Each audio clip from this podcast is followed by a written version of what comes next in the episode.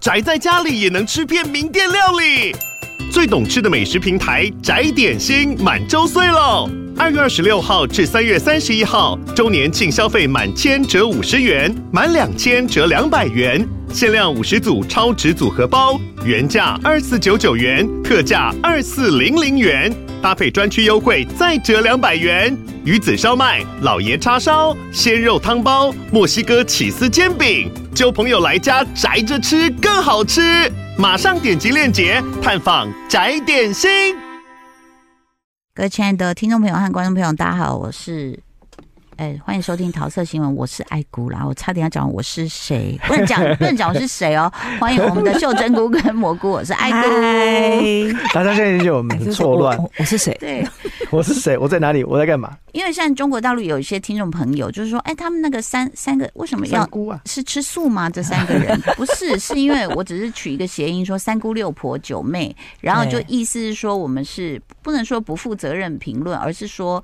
请创作者听到有时候我们真实的心声时候，不要太介意，我们不过就是三姑六婆九妹，就这个意思。好，那也这不好意思，对我们的南姑都不好意思了，对不对？秀珍菇跟杏鲍菇这样。那接下来在我们的总整理，二零二三的总整理，我们要推荐什么？我我有一个自己突然飞看到了，在年底的时候看到的，嗯，日剧，嗯。我给他一个奖，叫做“横空出世奖”。横空出世这么厉害？你知道，因为呃，日剧萎靡很多年了，是嗯。那这一档新的日剧里面有几部剧还不错，比方说《没有暖桌的家》，有上次有讲。然后什么《我们家律师很棘手》之类的，嗯。但这对我来说都只是不错而已。嗯。有一个剧是我一看完的第一集，我就说：“天哪，年度第一名！”什么？这部这部剧呢，叫做《下课上求儿》，嗯，然后大家听到剧名说哪几个字，怎么写？我好像有听我的同文层有讲过这个案子。我现在只有查到下课花路，他的课是克星的课。哦哦哦，OK。下课上的意思就是说。呃，他是讲棒球的故事哦，嗯、就是一个在在哪里播，在哪里播，在诶 K K T V K K T V Friday Friday 音都有。嗯哼，他原本是一个呃，它是一个，我先说，它是一个真实故事改编哦。二零一八年，嗯，日本有一支高中的球队，嗯，本来呢，历年啊，每次预赛都不会。赢第一场，一次都没有，从来没有赢过。他们在二零一八年的时候打进了甲子园。哦，听到这里就已经全身鸡皮疙瘩起来，热血到不行哎！三重县立白山高，这跟之前另外一个韩片，那《鲁蛇大翻身》也也是一样。《鲁蛇大翻身》讲一个在釜山的高中，嗯，那高中超惨的，那打篮球是本来是篮球社，嗯，那篮球他们连要组队上去打五个人的都组不到。嗯，对对对对对，他也是，他也是。他这个这个高中呢，这个棒球社团啊，嗯，原本只剩一个球员，每天自己在那边挥棒，差不多。那个篮球也是这样，鲁蛇大翻身。其实他原本还有，就他还有一些那种以因幽灵球社团的人，嗯，因为觉得这个社团很烂啊，我只是挂名在那里，根本都不想去练。嗯，那为什么会突然兴起了，组成了一个棒球？这很难呢，很难，真的很难。棒球比篮球还要多人呢。首先呢，当地有一个大地主，嗯，他的儿呃孙子，嗯，是一个投手，嗯，很会投球。哦。然后本来要被强棒，呃，就是专门出那种强很强的棒球队的学校网罗，但是。他学科太烂，他没有考上那个学校。OK，地主就生气了，嗯，他就把自己的玉米田还是什么田，整片田地铲平，哇，盖了球场。但你现在讲的是剧情吗？对，哇，好帅！他就跟那个学学校说，让我的孙子打球，这个球场就让你们用。嗯，而且我是运什么甲子园的土什么来。填的就对了，因为一开始这个棒球社，你要想只有一个人，他可能也没有那些球具，对不对？而且那个人他就是自己在那边挥棒，也没有人理他，啊，孤独的挥棒者。然后呢，有一个就外外县市来了一个老师叫黑木华演的，嗯，他你知道他有多烂吗？他连把球丢起来要挥棒打球，他都打不到。嗯，但他热爱棒球。嗯，这跟那个鲁哲大翻身那个打篮球一样，他篮球超烂，他真的是热爱篮球。樱木花道，他有做那个记录表，就他可以摊开一整个很大的。的资料，嗯，某某高中的谁，他的战绩怎么样？嗯，然后我觉得我们应该要网罗他为什么？嗯，就是，然后他说全全日本有四千支棒球，就是高中棒球队，嗯，他觉得要从这些里面去找出适合来这边打球的，那 也太难了吧？天啊，这些人也太热血！嗯，那其中有一个关键人物是原本就在这个学校的老师，嗯，这个老师呢一开始就莫名其妙被指派说要来帮助这个。棒球队，对，他本来一直很抗拒，说我不要，不要，不要。嗯，就后来知道为什么他不要呢？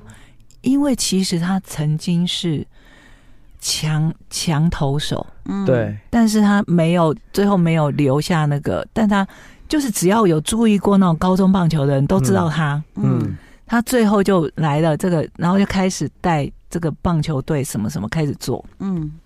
这个故事到这里只是开始，只是第一集的剧情，好好看，就很热血啊！后面呢有更高潮迭起、惊涛骇浪的，让你吓到掉下巴的剧情。嗯，现在不能讲。那我觉得它更好看的地方在哪里呢？嗯，这个导演太会拍了哦，他的。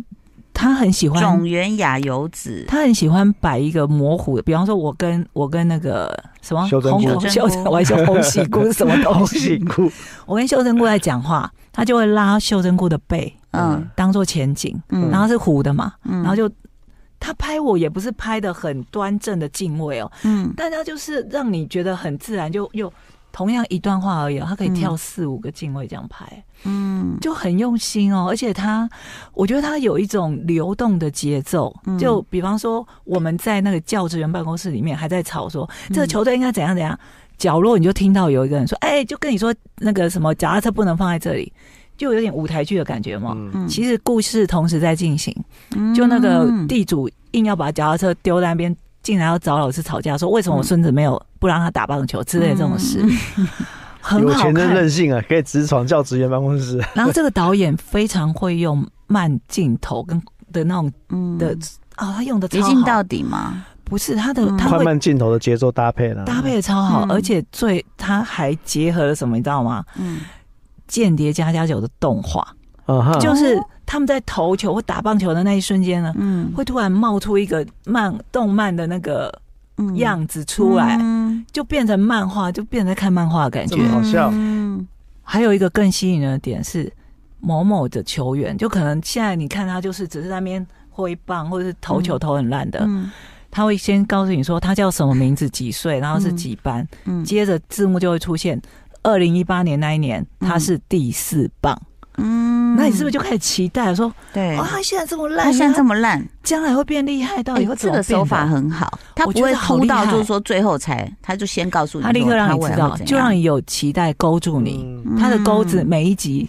大概有 八百五十六只，真的假的？哎、欸，这是 日本电视剧很难碰到这样的一个革命、欸，哎，超好看的。对，所以其实你知道吗？我觉得日本真的超热血，不管是野球，就是棒球，嗯、或是篮球。你看他们在大联盟 NBA，其实都有人，嗯，然后你就都会燃起大家那个兴奋感。我们的蘑菇呢，居然说这部戏在呃二零二三的年底推出。嗯他就直接让他第一了，对，就直接第一名，直接打掉那个我之前推的要命的什么看向这里吗？向景君啊啊，他们都被打废了，他们全部直接被打烂。嗯，而且我只看了第一集，我就决定说他是我的年度日剧第一名，真的太好看了。嗯，但是他有一个梗是不能讲，就是。跟这个教练有关系的，嗯，教练他真的是用心在带这些小孩，嗯，那虽然这些小孩你也知道，他一开始一定都是不受教的，嗯，这些孩子他们其实呃很多家境都不是这么好的，因为比较乡下的地方，嗯，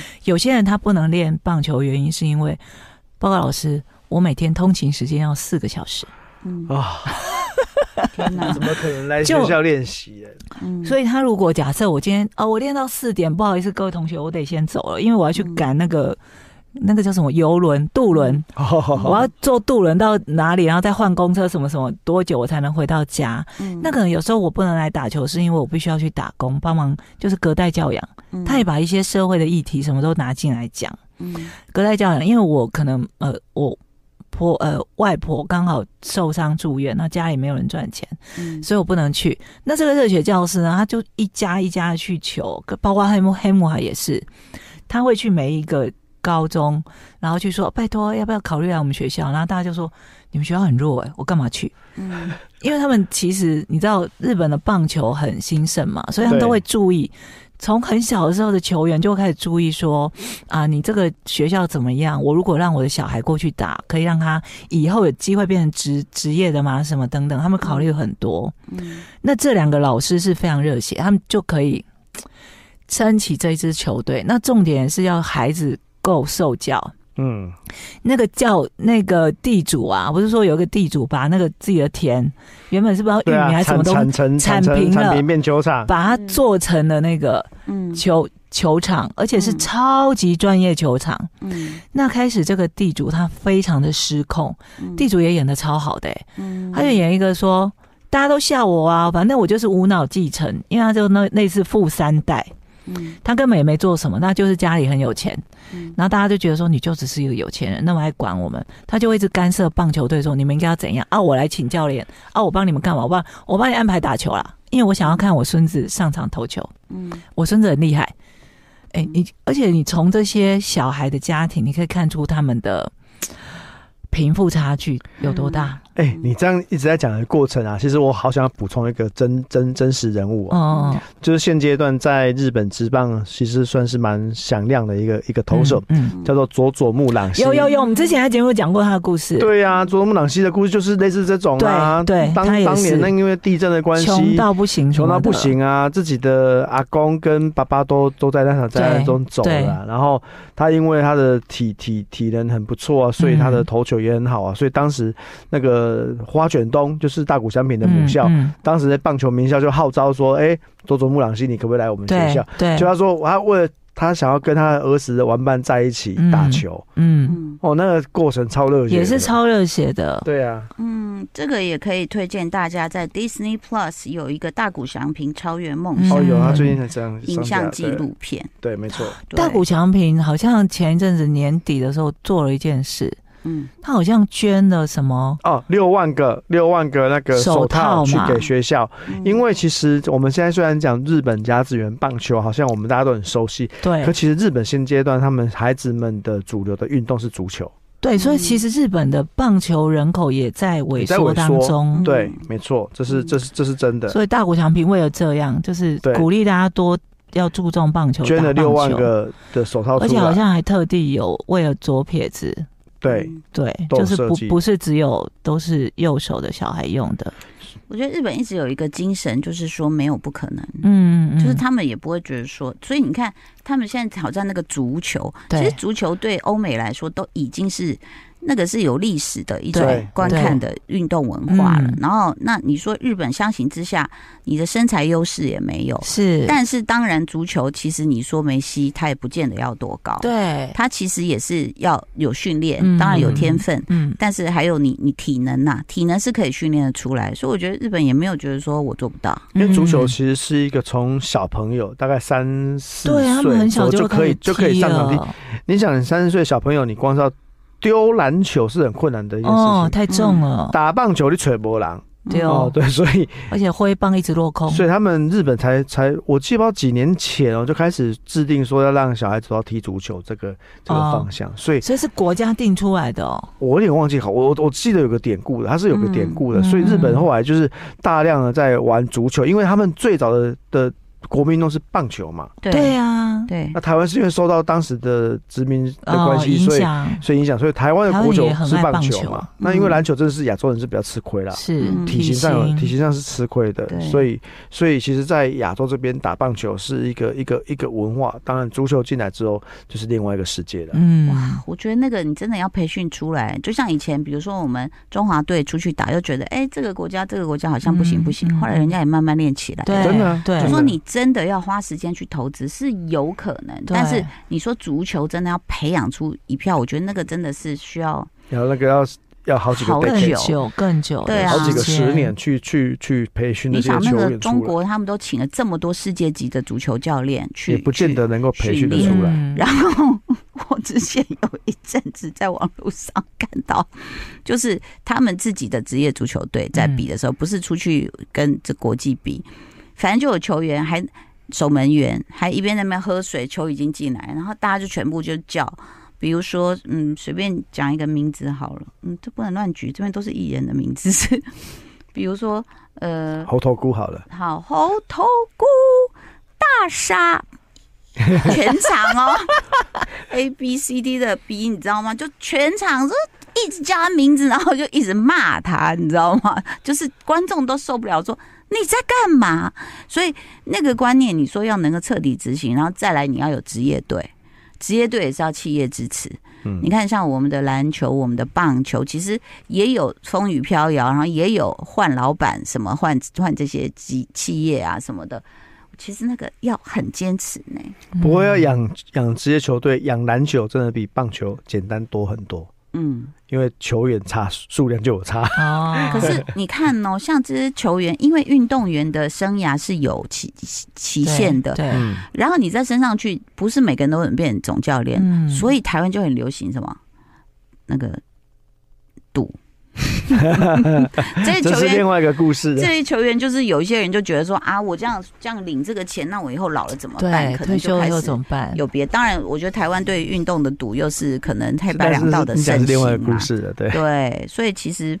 啊，这个讲到运动，我觉得就是非常的热血，激励人心。每次看完一场好的比赛，你就好像去看了一个很棒的演唱会，嗯、就是你的生活就会突然那个，哎呦，呃，不用打鸡血，我们血都热起来了哦。其实秀珍姑很喜欢大谷翔平，对啊，因为他在花卷东的时候，我因为我我长期都有在关注日本职棒，所以那个时候就知道说有这么一号人物，身高一九三，那居然是一个那个二刀流，然后、嗯、好厉害哦。对，随着他加入那个。呃，日子之后，大家那个时候也认为说他就是迟早哦都会都会去挑战大联盟的，所以当时他去大联盟确实也是呼风唤雨。当然，他去大联盟一开始没有那么的顺遂哦，不过也是这两年大家确实也看到他真正的实力啊。但是呢，我要讲之前呃，大谷翔平不是有那个九宫格吗？大家应该都有印象，对，他就是一个非常自律的一个人，他为了要。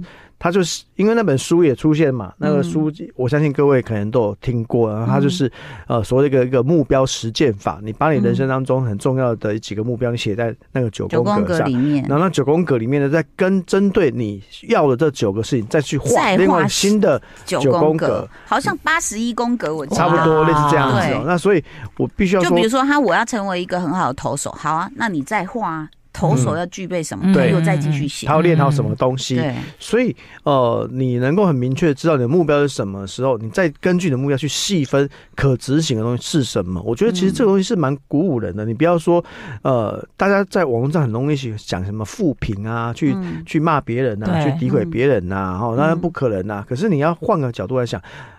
要达成某个目标，你要付出什么东西？我们要讲的是你要怎么去做具体的计划。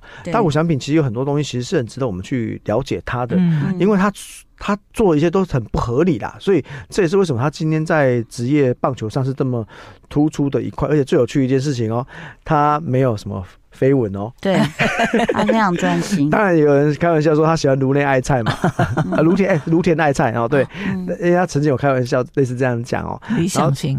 对，然后最好笑是因为大谷翔平说，但是他就是除了练球之后，他大概没有太大其他的嗜好。嗯，他以前说高中打完球之后回到家，他大概唯一一个蛮开心的事情呢，就是去跟他的队友一起去吃学校附近的可丽饼。嗯，可丽饼哦，你可以想象。你知道，你知道，你你去想这个人哈，你这我们刚刚讲八十一宫格，他的细节、他的步骤都画好了，对不对？啊，然后重点是他会去执行哦。我觉得这个最难。然后呢，我甚至会捡垃圾，你知道吗？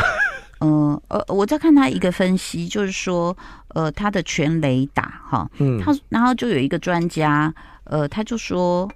他这个官网，他就分析他的这个，他打了一个全雷打的进雷点，然后就这个投手说他是地表最强打者，为什么呢？他说这个投手呢，就是洛杉矶主场哦，他他叫做当家强的佛里兰，他投的时候，他是对大谷投出一颗，他说跟他据他本人描述是离本垒板有至少三球距离的一个内角的深卡球，嗯嗯嗯，但是大谷依旧他是把它捞出去，对，把它打成四百三十四英尺超大号的全垒打，然后呢，你知道他们的。这些数据都会算得很细。对，那官网详细分析这一球叫 Swing Take 的统计数据指出说，大谷在所谓这种 shadow 好球带边边角角的地方，它还是在进化。对，而且要要补充一下，为什么会讲讲到内角球？因为其实大谷那时候在日本职棒的时候，有各球团有个不成文的规定，嗯，要保护他。嗯，所以基本上不太敢愿意对他投近身的内角球。嗯哦，然后他们说，就从数据看，因为体育最容易从数据看到进步。他说，even 是这个内角球，他比如说在去年是零点二五八的打击率，好，然后呢，就接下来就是进化到零点三三一。就是这，这是我们讲的是那个阴影区的那个三三三三一的打打击率是很高的，嗯、因为那时候大家想要去攻你，你在日职都没有人洗礼过你打攻你那脚，对，全部都攻那脚就被他猫夹的，对，就是呃，大部分他可怕的地方在于说，我知道你想要挑战我的弱点，我会证明给你看，而且他最可怕的是，他刚才打那些拳也打，他会试图的打。三个方向全部都打出去，嗯，他不让你轻易的抓住我哪个地方是比较弱的，我没有弱点，对，而且他就是被他爸严格训练的，所以他才用左打，嗯，所以因为他距离一垒快啊，所以他才能够啪一下就跑跑上跑上一垒啦，他打内野你也你也守不住他，嗯，所以大谷真的是在各方面是很有纪律，然后很努力去执行每一个目标，所以其实我也是想要跟大家分享，其实真的是有目标有方向。我以为你刚刚说，其实我也是，我没有啦，我还我还我还很遥远，我还很遥远。所以你会发现，人类我们还是很多潜能没有发挥，只是你对你自己够不够，不要说狠啊，就是痛下决心去做这些事。我痛下决定，决定睡个三天三夜。完，好啦，以上是我们的推荐，谢谢你的收听收看喽，拜拜。